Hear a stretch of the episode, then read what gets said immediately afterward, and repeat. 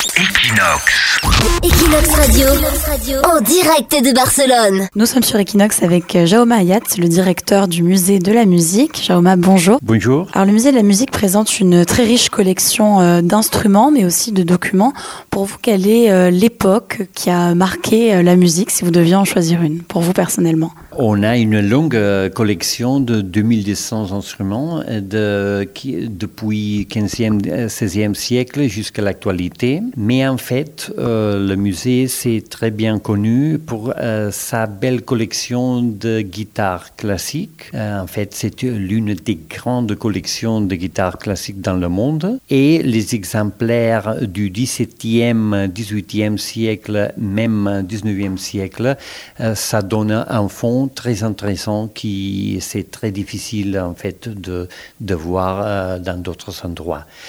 Euh, d'autre côté, euh, on a une collection d'instruments à touche euh, du 17e, 18e siècle, surtout des orgues, un exemplaire unique au monde de claviorgues et des clavecins, qu'en fait, ça rend euh, l'importance de la musique dans la culture catalane et à Barcelone depuis des siècles.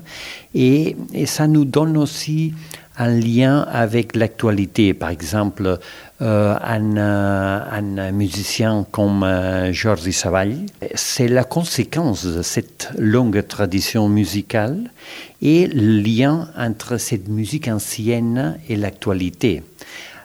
dans le, le musée, euh, on a les premiers exemplaires, les premiers instruments que Georges Savall a eu accessibles, qui ont ouvert la, vie professionnelle de, ce musicien euh, incroyable. Et euh, aujourd'hui, donc il y a des Barcelone accueille des concerts toute l'année, donc à l'Auditori qui est juste à côté, Monsieur Grand Théâtre Liceo, Palau de la Musica.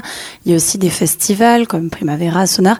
Est-ce que vous pensez que Barcelone a un rayonnement musical européen, voire mondial? Ça, ça a déjà un espace dans l'imaginaire européen euh, pour Barcelone, mais le côté classique n'a n'a pas été bien développé comme, euh, comme une, une identité particulière de Barcelone.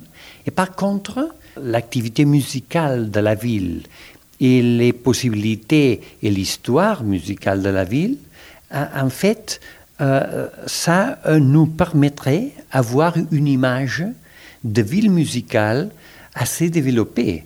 Peut-être c'est pas exactement euh, au niveau de, je sais pas, Vienne euh, ou Berlin, mais c'est euh, un endroit de musique, un endroit où la musique a fait partie de la culture et de la société pendant des siècles et qui a une variété de possibilités musicales assez large.